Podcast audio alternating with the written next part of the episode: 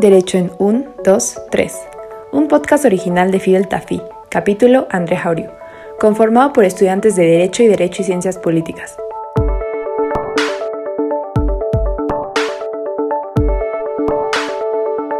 En esta segunda temporada buscaremos analizar desde distintas perspectivas y disciplinas temas relevantes de la sociedad, sin perder el enfoque jurídico.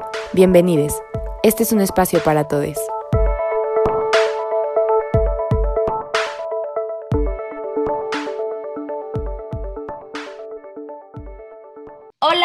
Todas, todos y todes. Eh, les eh, damos la bienvenida a un nuevo episodio de nuestro podcast de Fidel Tafi, del capítulo André Jariu. Mi nombre es Julieta Caballero y el día de hoy estoy acompañada por unas mujeres que el día de hoy con respecto al tema que vamos a platicar nos van a dar un contexto bien, bien padre y muy bien definido en cuanto a las cuestiones jurídicas, históricas y también sociales con respecto al aborto. Eh, estoy aquí con Deli. Deli, preséntate amiga. Hola, hola a todos. Bueno, yo soy Deli, eh, soy Fidel Tafi de nuestra primera generación, junto con Chule y nuestra invitada especial de día de hoy. Este, estoy en mi último semestre de la carrera, Derecho y Ciencias Políticas, la verdad estoy encantada de estar aquí con ustedes. Y también el día de hoy nos acompaña una de nuestras presidentas de este capítulo que nos ha acompañado durante un gran rato. Ana Pau, ¿cómo estás? Cuéntanos quién eres. Yo me desempeño como feminista en diversas asociaciones civiles eh, y desde todo lo que trabajo, ¿no? Eh, específicamente eh, desde movilidad, desde desigualdades, la visión que siempre intento poner sobre la mesa es la de género. Entonces, hay mucho que contar respecto al aborto y mucho que platicar, entonces bastante emocionada porque se lleve a cabo este episodio. Y pues como ya lo pueden ver en el título de este podcast, hoy vamos a hablar acerca de eh, las cuestiones de la criminalización del aborto. Vamos a tocar temas bien importantes como este recorrido histórico eh, de por qué hablar de la legalización del aborto hasta eh, pues nuestra última resolución dada por la Suprema Corte de Justicia de la Nación el día 7 de septiembre del 2021, que justamente eh, da un piso eh, al hablar acerca de la inconstitucionalidad que significa la criminalización del aborto, ¿no? Entonces, pues Deli, adelante con la primera pregunta para empezar con el tema. Ana Pau, bueno, la primera pregunta que te queremos hacer es ¿por qué hablar del aborto y cuál ha sido el contexto histórico que hemos tenido para llegar hasta ahora. Uy, pues ¿por qué hablar del aborto? Yo creo que porque es una discusión que no podemos seguir aplazando, ¿no? O sea, es una realidad que está muy presente, es un tema de todos los días y tal vez hace 10, hace 20 años eh, lo veían como mucho más alejado, e incluso como había abogados, abogadas, abogades que no, que no lo entendían con tanta relevancia como actualmente, ¿no? Y creo que justo su papel como agenda mínima de los feminismos lo ha puesto sobre la mesa con una relevancia que vemos en pocas luchas sociales, ¿no? Creo que hay, hay pocos movimientos sociales que tienen tan claros sus objetivos mínimos eh, y para las feministas ese tema, que es el objetivo mínimo que hay que sacar independientemente de si nos llevamos bien, si nos quedamos bien, si me encanta cómo abordas la teoría o no, hay un gran reto después de eso, ¿no? Que es ok, ¿en dónde vamos a encontrar similitudes y desde dónde vamos a construir juntas una vez que ya esté aprobado el aborto? Porque creo que hace 10 años no era una discusión tan relevante, ¿no? Hace 10 años veíamos muy lejos la despenalización del aborto en todo el país. Y hoy en día está aquí, ¿no? Está a nada de suceder y, y sí es por todo el trabajo que se ha venido haciendo. El aborto no nos lo inventamos las feministas, en los 80 y tampoco es algo que empezó a existir en el siglo XX ni en el XIX. El aborto ha sido parte de la vida de las mujeres desde antes de que iniciara la civilización, ¿no? Desde antes de que nos volviéramos sedentarios y, y de que formáramos las estructuras que hoy conocemos. Eh, Gerda Lerner, en El origen del patriarcado, justamente platica de ello, y a mí me gusta mucho cómo lo aborda, porque en su análisis ella lo explica como eh, la primera dios que existió, la primera diosa que existió para la humanidad, pues era una mujer y existía en el contexto en el que las mujeres eran dueñas de la vida y la muerte. porque nosotras paríamos y entonces si nosotras paríamos era nuestro era nuestra decisión el si la persona que paríamos vivía o moría. Esto, como se habrán imaginado, pues a los inicios de la civilización, pues, era un poder muy grande, porque tú podías hacer con tus bebés lo que quisieras, porque eran tuyos, no eran de nadie más, ¿no? Pero eso también causó un desbalance de poder muy marcado en la sociedad. Y entonces estas primeras armas de guerras, eh, la primera guerra que se libró, pues fue de hombres contra mujeres, y fue para contrarrestar ese desbalance de poder, en el que los hombres crearon las armas para tener ellos el derecho de la muerte y a las mujeres se nos queda solamente el de la vida. Y todo ello va produciendo este problema sistemático que tenemos hoy en día en el siglo XXI, mucho, mucho tiempo después, que es, parece que está mal visto que las mujeres también tengamos el poder de la muerte. Podemos parir, podemos criar, podemos acompañar, pero solamente los hombres pueden matar. Y entonces solo los hombres están en el ejército y solamente los hombres eh, son quienes participan de estas conductas violentas. Y no lo digo porque el aborto sea matar, lo digo específicamente porque muchos de los argumentos que existen en contra de es esta idea de no es que abortar te hace una persona desalmada y cruel y te hace menos mujer, o te hace una mujer impura o una mujer indigna. Y todo ello viene de esta tradición bueno, no la diría, no diría tradición histórica, pero creo que sí diría de este contexto histórico en el que específicamente se nos arrebató el poder decidir sobre la vida más allá de solamente dar.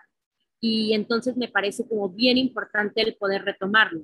Y sí, sí, sí, sí, o sea, la verdad es que ver el cambio de tener marchas feministas en donde se pedía la despenalización del aborto y eran 14 personas, 20 personas, a los niveles de organización que tenemos ahora, pues ha sido en relativamente poco tiempo. Claro, ha habido un trabajo detrás de comunicación, de acompañamiento, de crianza y de socialización de los temas increíble. Pero estos grandes avances los hemos visto muy, muy marcados en Latinoamérica en los últimos 10 años, ¿no?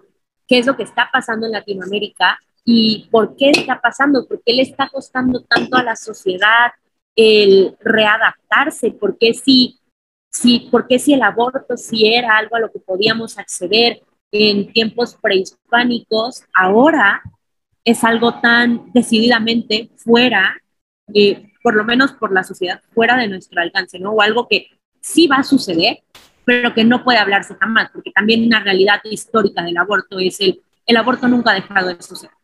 Las mujeres nunca han dejado de abortar en ningún punto de la historia, no importa las reglas que hayas puesto, pero el que se hablara, el que se hiciera de manera segura, el en qué momento se hacía, acompañadas por quién, eso sí se ha dejado de hablar, ¿no? Y, y creo que una gran parte de ello se perdió eh, cuando dejamos perder las parteras, por ejemplo, ¿no?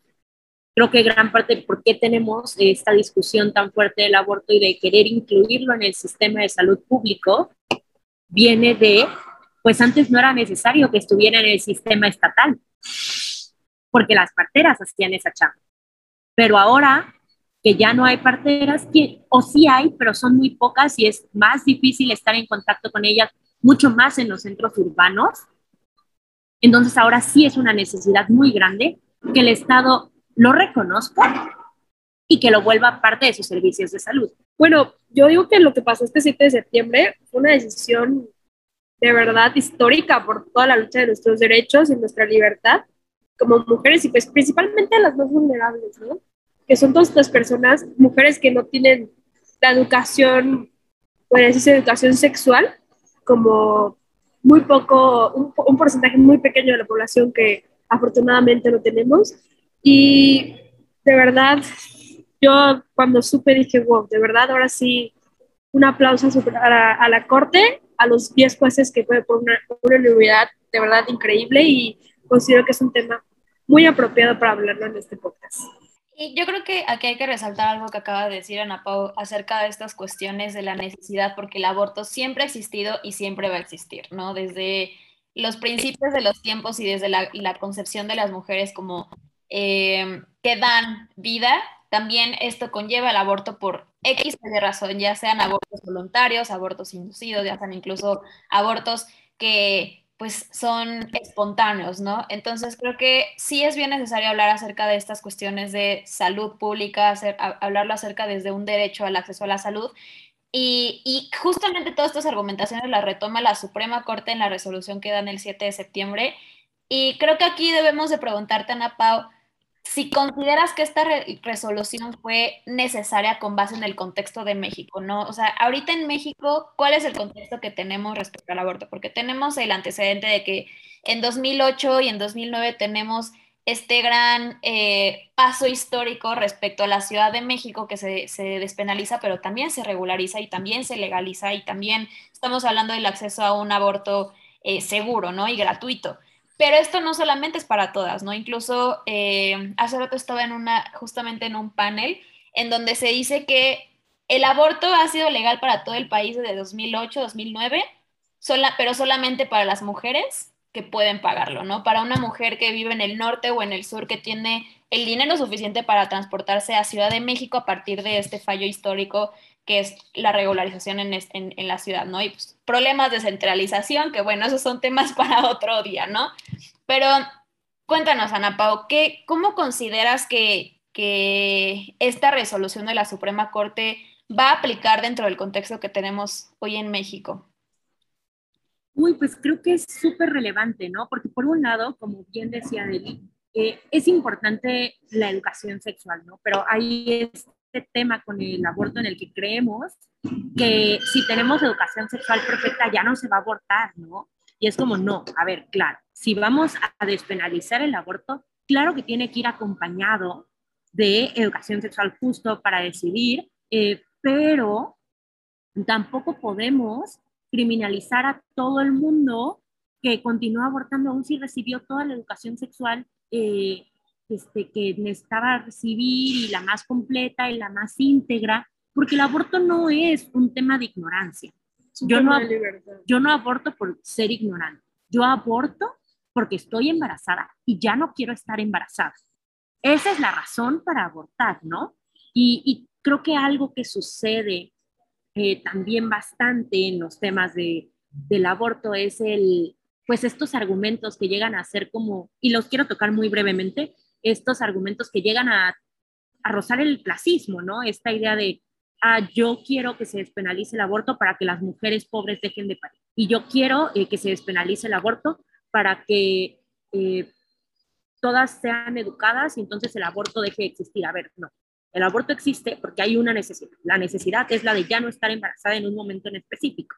Y esto responde muy bien al contexto mexicano porque mientras sigamos ignorándolo, seguiremos sin tener datos. Y como muchos saben, lo que no se mide, no se puede mejorar, no se puede trabajar, no puedes hacer nada con algo que no conoces, porque tienes que empezar a conocerlo para poder reaccionar, para poder acompañar. Si quieres mejorar tu servicio de salud de cómo se está dando el aborto, excelente. Tienes que conocerlo, tienes que saber cuántas mujeres están abortando en el país. Em, si tú quieres, eh, incluso, o sea, si la gente antiderechos dice así de, ah, yo quiero que se reduzcan los abortos en México, pues padrísimo, pero ni siquiera sabemos cuántos están sucediendo porque negarlo y cerrar los ojos no funciona. Y entonces tenemos que hay un artículo que a mí me gusta mucho, que es El aborto en México, que nos dicen los datos de Carolina Torreblanca, y entonces, eh, pues en ella, eh, como que se menciona que el Endire en 2016 eh, reportó que 9.4 millones de mujeres de 15 a 49 años dijo haber estado embarazadas y que poco más de un millón de ellas dijo haber tenido por lo menos un aborto.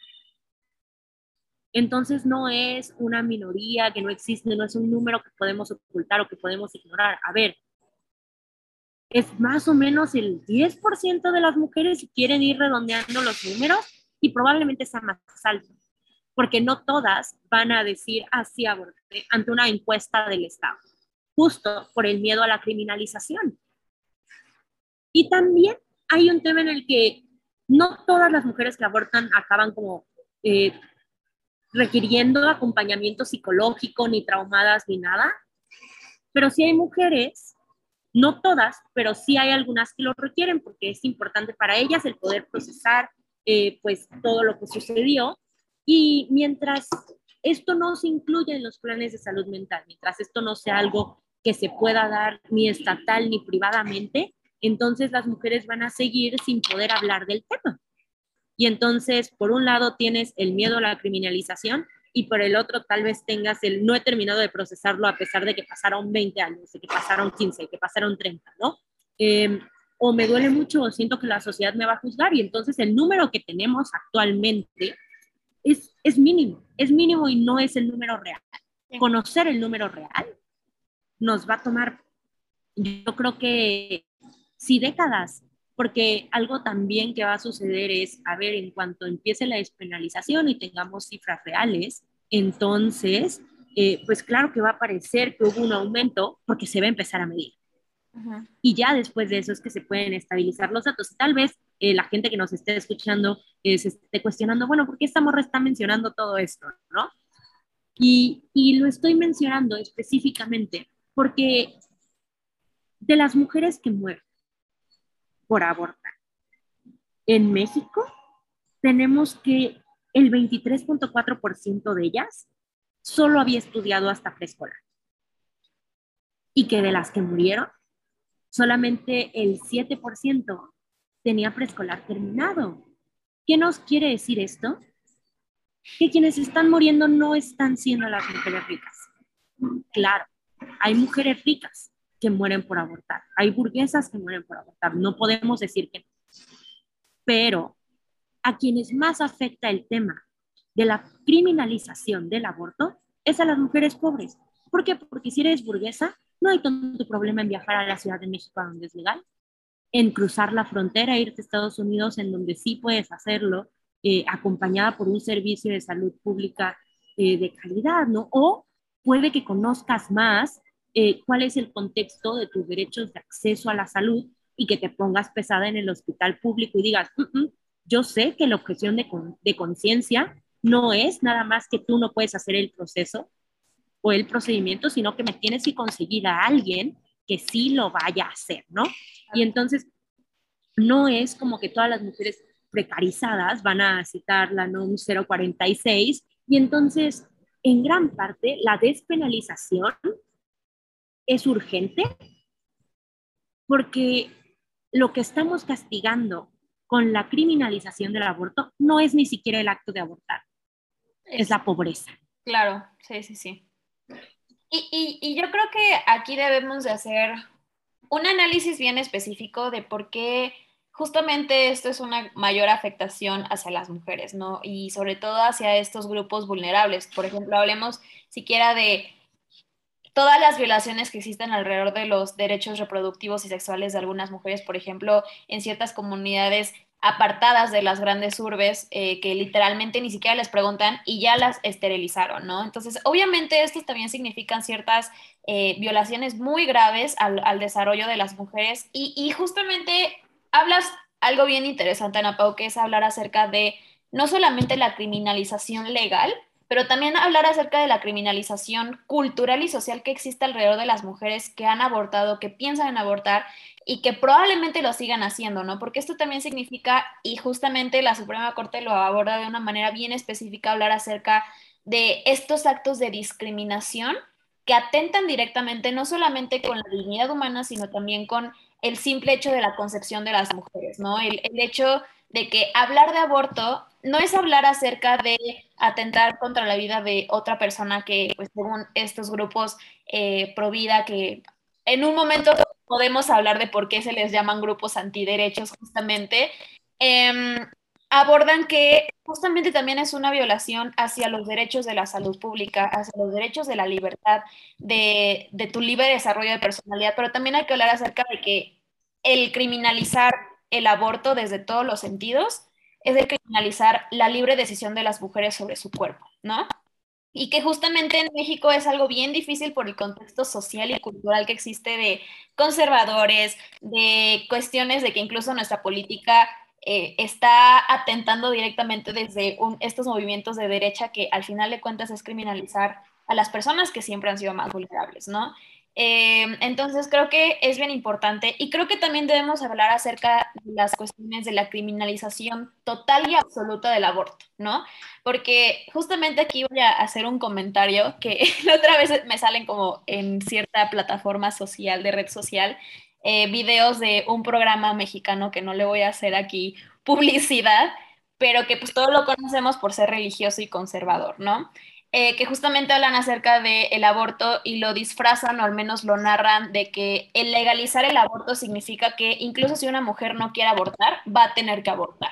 Cuando no es así, ¿no? Y justamente eh, la Suprema Corte lo aborda bien padre, justo eh, hablando de la penalización del aborto en, en el Código de Coahuila, que habla acerca del el aborto forzado, ¿no? Que es bien diferente, ¿no? Es bien diferente a que una mujer por su libre decisión, por su libre opinión y sobre lo que ella quiera hacer sobre su cuerpo, eh, sea diferente a me están forzando a abortar, ¿no? Que ojo, eso nunca va a ser legal porque estás atentando contra el cuerpo de las mujeres y obviamente contra lo que ella quiere decidir, ¿no? Pero hablar acerca de el aborto libre, gratuito y seguro siempre va a ser para las mujeres que lo quieran hacer, que sea su decisión, ya sea porque están abortadas, porque están abortadas, porque están embarazadas y no quieren estar embarazadas, o porque tienen un tema de salud, o porque tienen un tema de que su, su, feto tiene algún tipo de malformación, etcétera. O sea, hay, hay, un mundo de posibilidades, incluso por cuestiones de violación, ¿no?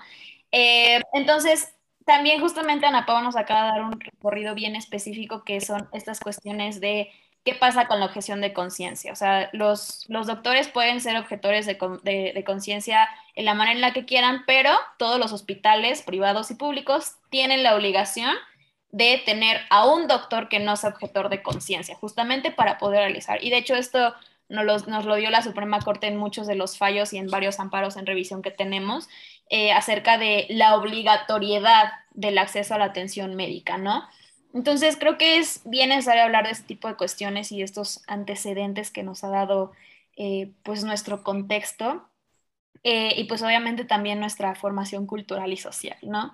Entonces, pues teniendo como este contexto, no sé cómo veas, Deli, pero creo que ya es momento de hablar acerca de qué se discutió en la Suprema Corte este 7 de septiembre, eh, cuál ha sido como este recorrido jurídico que nos ha llevado a justamente este antecedente y esta base histórica del 7 de septiembre. Entonces, pues cualquiera de las dos quien quiera platicarnos qué es lo que ha sucedido en México en materia jurídica, pues tienen el micro.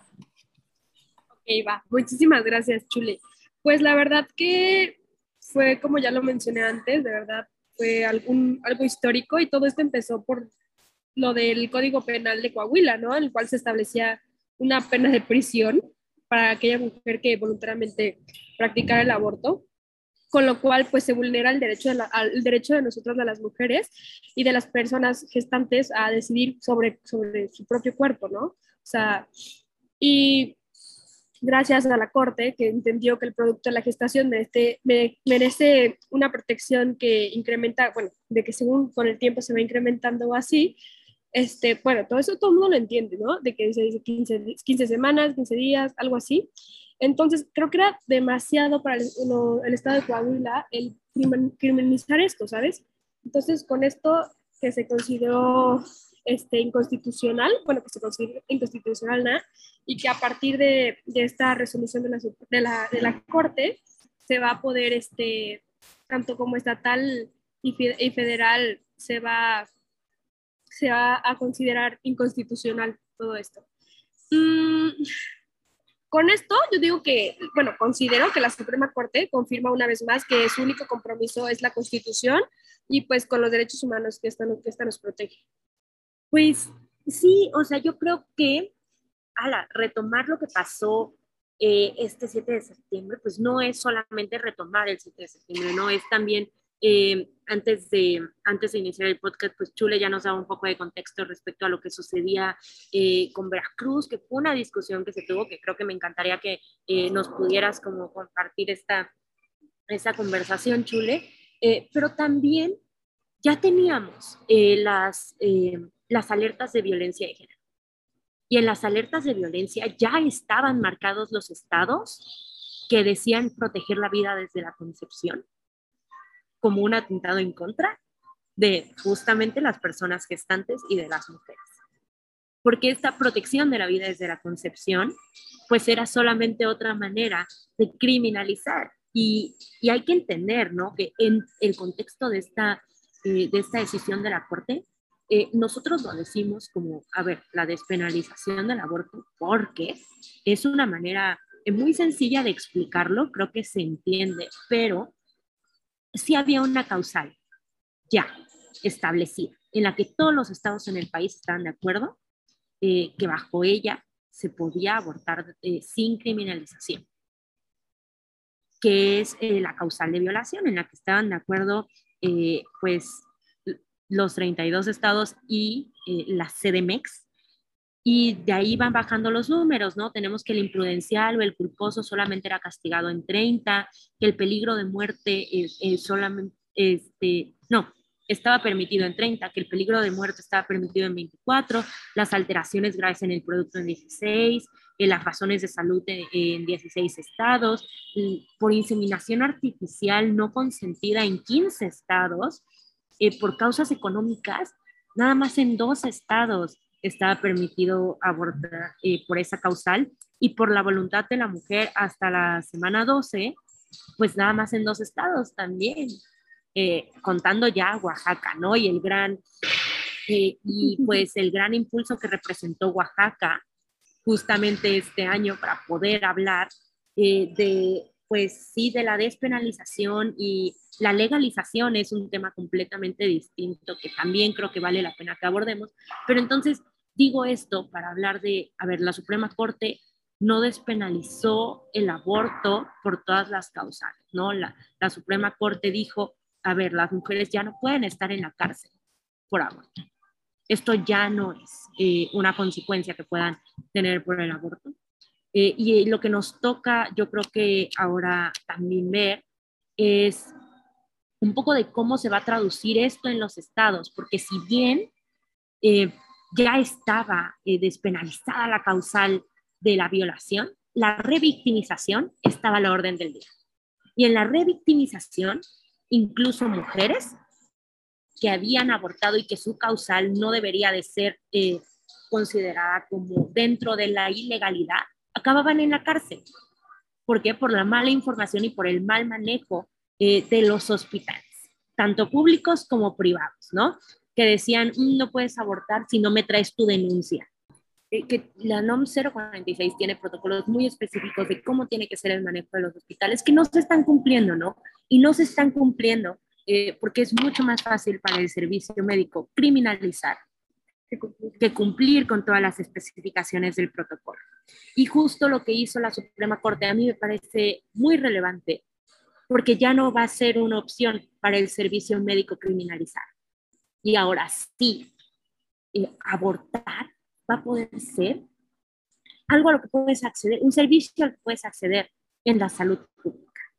Ah, porque claro, eso también no hacía falta no solamente en los entornos urbanos, sino también mucho más en los rurales, los médicos ya hacían procedimientos que ya no son seguros, como los legrados. Lo común que son los legrados en las zonas rurales es terrible. El legrado no es el procedimiento para poder interrumpir un embarazo.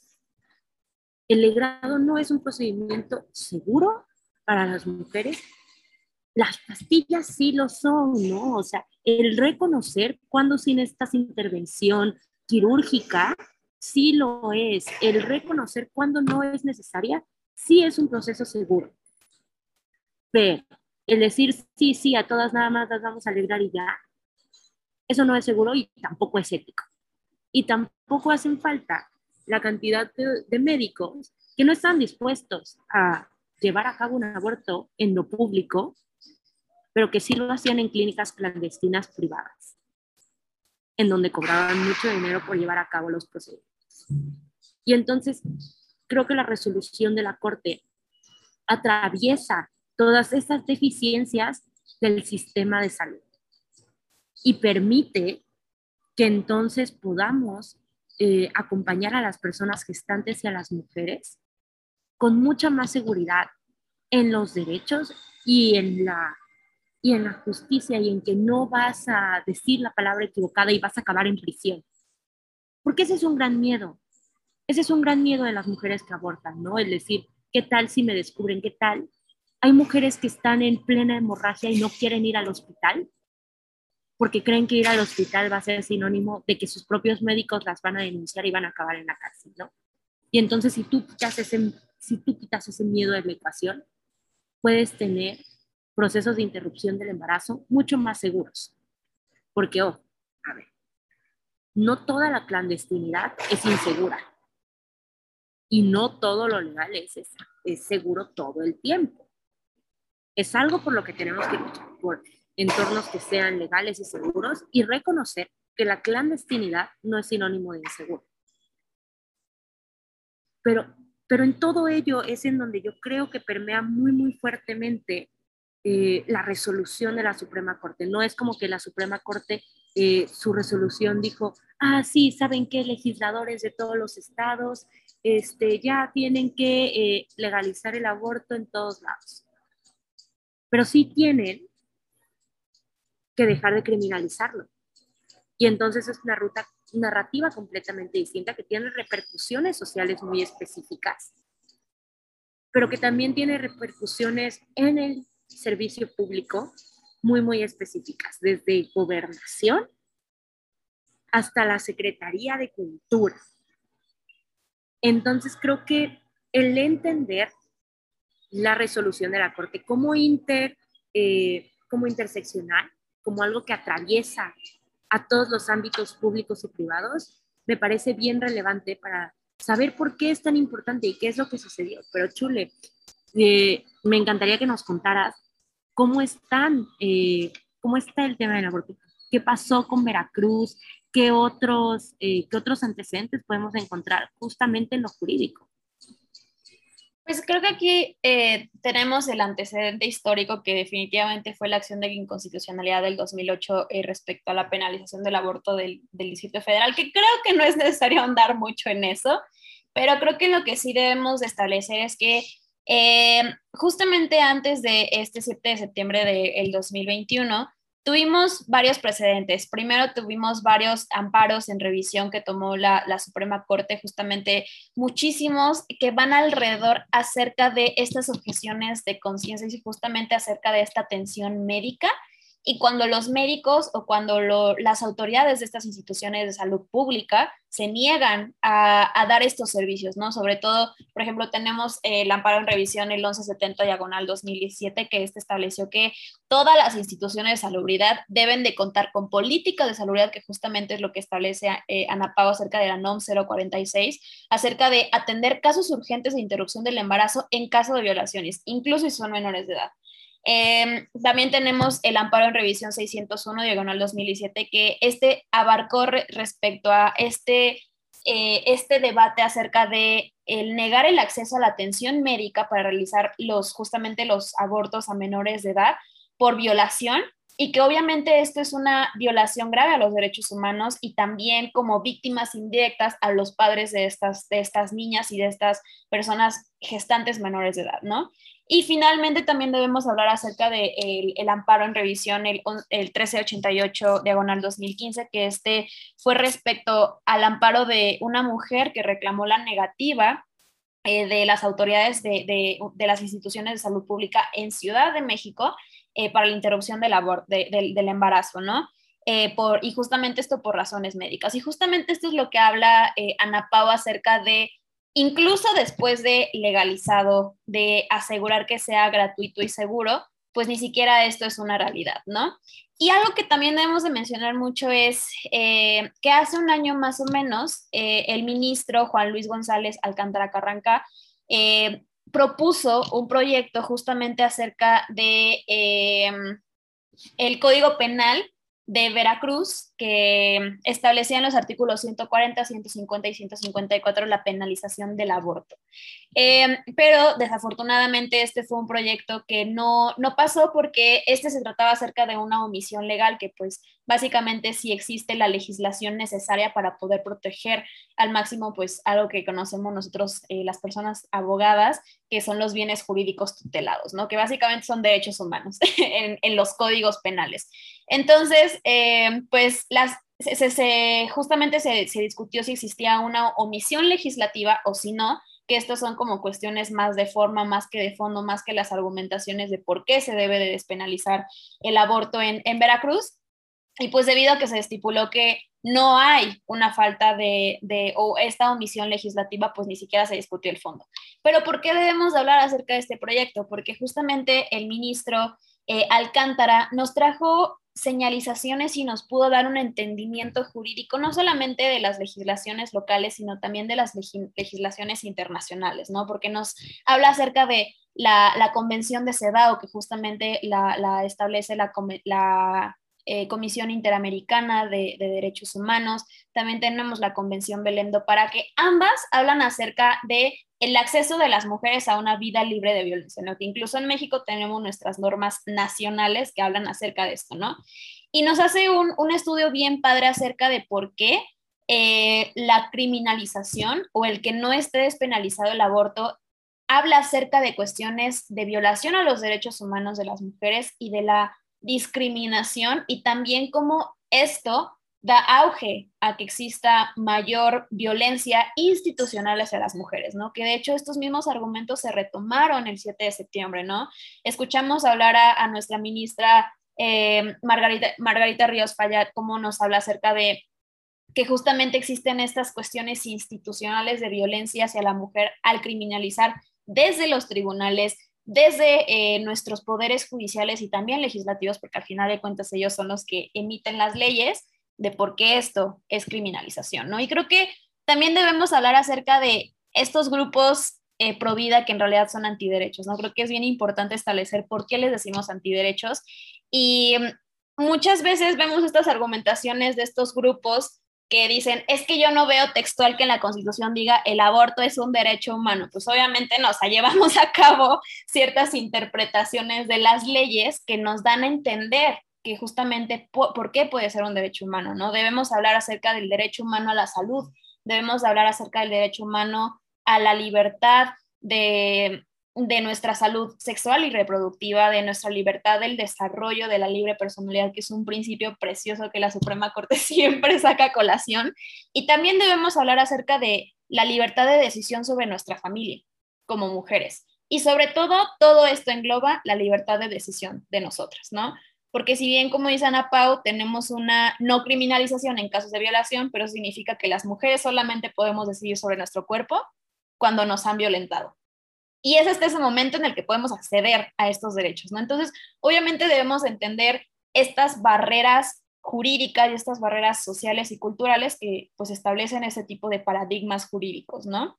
Entonces, creo que vale la pena hablar acerca de cuáles son estos argumentos que escuchamos en la Suprema Corte, porque yo sé que mucha gente escuchaba de eh, como muchas terminologías jurídicas y que sí es un derecho, pero ¿por qué? ¿Por qué es un derecho? ¿Por qué eh, justamente debemos hablar acerca del libre desarrollo de la personalidad, porque debemos hablar de violencia institucional, que significa el criminalizar el aborto, etc. Entonces, pues aquí, amiga Deli, me gustaría como escuchar justamente por qué estas cuestiones acreditan que sí sea inconstitucional, justamente por violación a los derechos humanos eh, de las mujeres y por supuesto de las personas gestantes. Bueno, se, declara inconstitucional porque, eh, bueno, este, se argumenta que tales como la protección del derecho a la salud, a la protección de los derechos sexuales como mujer y reproductivos también, libre desarrollo de la personalidad y el derecho a la decisión, como ya lo había mencionado mi compañera, al igual que los enfoques de discriminación tipo hacia nosotras las mujeres, la violencia institucional y social que existe al tener este tipo de criminalización a, a esto, al aborto, ¿no? Al igual que es eh, al camino a una vida libre de violencia hacia nosotros las mujeres. Eh, justamente como lo menciona Deli, pues estos son eh, los derechos que se discutieron, porque justamente se declara inconstitucional. debemos hacer como aterrizar bien, bien, bien que justamente esta decisión fue con base en, el en varios artículos del Código Penal de Coahuila Y yo sé que muchas personas también se preguntan de, ah, es que entonces ya el aborto es legal en todos lados y todos vamos a ir a abortar en México. No, no, a ver. Em, cuando tenemos resoluciones de la Suprema Corte, afortunadamente tuvimos una reforma este año en abril que estipula que todos los tribunales tienen que atender a las resoluciones de la Suprema Corte que son vinculantes, es decir, obligatorias para los tribunales de justicia eh, respecto a las decisiones de la Suprema Corte. Y antes necesitábamos cinco, cinco fallos por parte de, la Suprema eh, Corte para que sentara jurisprudencia. Ahora lo llamamos antecedentes este, judiciales y de resolución justamente para todos los tribunales eh, seguir esto, ¿no? Entonces, justamente eh, lo que sucede es que la Suprema Corte, al hacer todo este análisis tan extenso de por qué es discriminación, por qué es violación a los derechos de las mujeres y personas gestantes, sacamos frases incluso icónicas de muchos de los ministros y las ministras que nos estaban diciendo, por ejemplo, el, presidente Arturo eh, Saldívar que hablaba acerca de, a ver, es que un derecho constitucional no puede ser criminalizado. Por eso es inconstitucional justamente el criminalizar la libre decisión de las mujeres sobre su cuerpo, sobre su vida, sobre absolutamente cada aspecto de su, eh, de su vida, pues al final de cuentas es considerado discriminación el penalizarlo, ¿no? Eh, también tenemos estos dichos acerca de por qué el aborto conlleva una violencia institucional, porque significa que básicamente se sigue legislando y se sigue actuando en contra de decisión del cuerpo y el libre esparcimiento y libre decisión de las mujeres desde las leyes, ¿no? Que al final de cuentas, pues esto es violatorio y es discriminatorio totalmente a, nuestra dignidad y a, nuestro, eh, a, nuestros derechos humanos, ¿no? Eh, obviamente creo que aquí también quiero dejar bien, bien en claro que eh, el hecho de que existan estos precedentes significa que a las mujeres, a las colectivas e incluso a las mujeres feministas que están dentro de los poderes legislativos, les da un auge o les da un suelo jurídico para entonces presentar amparos para impugnar los códigos penales de cada uno de los estados para que el aborto ya no sea penalizado en estos estados, ¿no? Por ejemplo, nosotros que y nosotras que estamos en Puebla, pues viene ese camino, ¿no? Esto da el suelo histórico para que todos los estados y para que absolutamente todos los tribunales puedan dar este fallo en favor a que se, se despenalice el aborto, ¿no? Pero justamente, pues ahora después de esto, ¿qué sigue? Sigue hacer estos esfuerzos respecto a una normalización, es decir, desde la norma, esta legislación, eh, debemos hablar ahora sí de cuestiones, no nada más de que ya no se ha criminalizado, y ahora empezar a hablar acerca de que ya sea un derecho que podamos vivir todas las personas, ¿no? Y que, que, todas las mujeres tengamos a la mano. Entonces, pues si quieres, Deli, adelante con, con, la, última, la última pregunta respecto a esto. Ok, bueno, para concluir, este, ¿por, ¿por qué es necesario y cuál es el recorrido que aún falta? Bueno, sabemos que este fue algo histórico, pero falta demasiado aún para, como tú les has dicho, como Chule lo ha mencionado, para llegar a, a lo que realmente queremos todas las mujeres, ¿no? Bueno, la mayoría de las mujeres es que eh, lo del aborto, entonces dime qué es, para a tu consideración, Ana Pau, ¿qué es lo que consideras que nos hace falta? ¿Cuál es el recorrido que nos falta? Uy, yo creo que yo creo que no podemos ver la interrupción legal del embarazo ni la despenalización como objetivos o como metas o como aquel gran logro. ¿no? Claro que es importante y claro que es relevante, pero no es la meta final. No acaba nuestro trabajo ahí, ni como mujeres antipatriarcales, ni como feministas, ni como decidan nombrarse eh, trabajando en pro de los derechos de las mujeres. Eso no acaba ahí. Ahí empieza. Y ahora nos viene una chamba bien importante, como bien decía Chule, el dar la batalla desde lo local. Ya está el piso jurídico federal. Pero a ver, la Suprema Corte, les repito, no eh, movió la constitución, no movió los códigos penales de cada estado, ni movió las constituciones de cada uno de los estados para que digan, ah, sí, sí, el aborto ya no será criminalizado. Tienes precedentes, tienes estos antecedentes jurídicos, ¿no? Y tienes argumentos jurídicos de por qué, de por qué deben suceder estos cambios. Pero eh, no es como que ya en automático cambiaron todas las leyes y todos los protocolos y todos los reglamentos. Eso es una lucha que tenemos que dar cada una de nosotras desde nuestras trincheras en lo local. Eso por un lado, ¿no? Eh, está abordando el tema.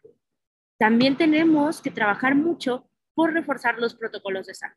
porque ahora tenemos muchos más argumentos para luchar porque se apliquen los protocolos de salud que ya tenemos en México. Y también desde el activismo. Creo que viene mucho trabajo y viene mucho trabajo porque el aborto sí se ha vuelto hasta cierto punto un tema de mujeres semiurbanas o urbanas. Y tenemos muchos entornos, principalmente entornos precarizados, en donde el aborto no es la mayor preocupación, sino luchar, por ejemplo, contra la esterilización forzada, ¿no? Ya nos platicaba Chule al inicio el cómo suceden estos casos y, y entonces creo que la interrupción legal del embarazo abre el abanico de toda una lucha por los derechos sexuales y reproductivos. Al final del día, la interrupción legal es parte de los derechos sexuales y reproductivos, pero no lo es todo. Tal vez es el más sonado, es el más es el es el que más tenemos en la opinión pública en este momento, pero viene acompañado de una lucha por muchos más derechos. Y nos va a tocar trabajar porque también eh, se hagan válidos, ¿no? Porque no se queden solamente en el papel o se queden en las buenas intenciones, sino que sean realidades para todas, para todos y para todos. Y por otro lado, eh, y creo que lo más difícil es, nos toca hablar con los grupos antiderechos. Nos toca hablar con las personas que creen que la interrupción legal del embarazo sí es asesinato, aquellas que creen eh, que está mal, que sí deben de ser castigadas las mujeres y las personas que están. Y nos toca hablar desde la empatía y el entendimiento. Creo que una reacción eh, que es muy, muy común es el, ah, pues eres tonto, va y solamente te corto de mi vida. Y claro que es la más sencilla. Y claro que te da mucha paz mental, no es la obligación de nadie estar educando. Pero claramente sí tenemos que repensar y ser críticas con nosotras mismas, con nosotros mismos, como personas que están luchando por los derechos sexuales y reproductivos, de qué tipo de argumentos estamos usando, ¿no? Algo que nos ha dañado muchísimo y que ha impedido incluso eh, el avance rápido de, de, pues, las legislaciones en favor de la despenalización o de la legalización, eh, han sido los argumentos clasistas porque justamente ahora los grupos antiderechos dicen, no, no, a mí me preocupa la pobreza y a las mujeres que abortan solamente les preocupa deshacerse de la gente pobre, o les preocupa ser clasistas, o les preocupa eh, ser racistas. Entonces, pues ahí ha habido un gran fallo por parte de nosotras de no eh, sentarnos a repensar cuáles son los argumentos que estamos usando y por qué los estamos usando, ¿no? Entonces, hay que analizar por ese lado y por el otro, si este es un tema que va a permear en toda la sociedad, ya tenemos el respaldo jurídico, vamos a tener el respaldo institucional, ahora falta el respaldo cultural. Y para tener el respaldo cultural, hay que escuchar. No quiere decir que vamos a aceptar y vamos a decir, sí, sí, todo lo que tú digas está padrísimo, pero sí explicar y entender, ¿no? El otro día estaba viendo en Twitter, por ejemplo, eh, hay una abogada brillante que me cae muy bien, es de nuestra edad, pero justamente tiene como este trasfondo en el que ella cree eh, que el aborto está mal porque no le parece el argumento de las feministas de que un feto no siente, porque para ella no es válido matar algo solamente porque creemos que no siente a ver, claro que es, eh, pues sí, un entendimiento, yo diría un poco, eh, no sé si es exactamente eso lo que buscamos comunicar cuando decimos, hey, eh, que tú abortes a un feto antes de las 12 semanas cuando no ha desarrollado un sistema nervioso, quiere decir que no estás haciendo sufrir a nadie. A mi entendimiento, eso es lo que buscamos comunicar, el no hay sufrimiento, no hay dolor, eh, no está siendo cruel ni torturando porque no existen estas terminaciones nerviosas para que esto suceda, ¿no? Eso es lo que se busca comunicar. Pero entonces lo que está recibiendo la sociedad es el, ah, sí, sí, nos vale porque no siente, ¿no? Y entonces hay que trabajar eh, desde los feminismos y los movimientos antipatriarcales y los movimientos por los derechos sexuales y reproductivos, por cambiar estas narrativas y por ser mucho más claros con cómo estamos comunicando y qué queremos comunicar. Porque ahora sí, eso va a ser parte clave del cambio cultural.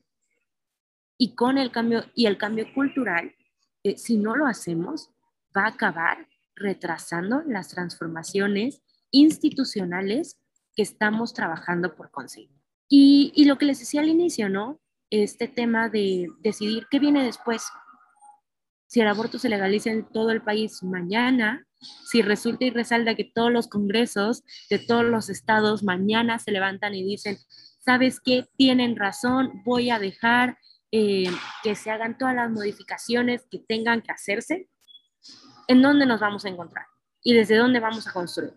¿Qué tema viene después? Vienen los feminicidios, viene trabajar por la violencia doméstica, vienen el resto de los derechos sexuales y reproductivos, vienen los temas de identidades. ¿Qué vienen? ¿Dónde vamos a establecer la agenda mínima de los feminismos? Entonces, creo que esos son los grandes retos que vienen después. Y bueno, y para el sistema de justicia, el prepararse para la gran cantidad de amparos que les van a llegar y para, eh, y para agilizarse y poder sacar a las mujeres que entonces están eh, injustamente en prisión. Creo que esos son los retos del sistema de justicia. Pero pues sí, por mi parte, muchísimas gracias por escuchar esta información. Eh, y ojalá podamos seguir retomando la conversación, tal vez con más invitadas y así, pero lo que sea que les llame la atención, que sea una conversación continua, ¿no? Y romper con esta idea de el derecho es una vez y es, y es positivista y lo que ya está en el papel no se puede cambiar nunca. Entonces, sí creo que creo que es muy sano y es muy bueno que el derecho esté constantemente repensando y dialogando en qué está pasando, hacia dónde vamos y qué nos hace falta. Ana Pau, de verdad te queremos agradecer muchísimo, de verdad nos ilustraste, bueno, a mí me ilustraste demasiado aprendí demasiado hoy, espero que todos los demás, los que nos estén escuchando también lo aprenden demasiado. Sabes demasiado, estoy muy orgullosa de ser tu amiga, estoy muy orgullosa de que hayas sido nuestra presidenta. y de verdad, muchas gracias, Chule, a ti también.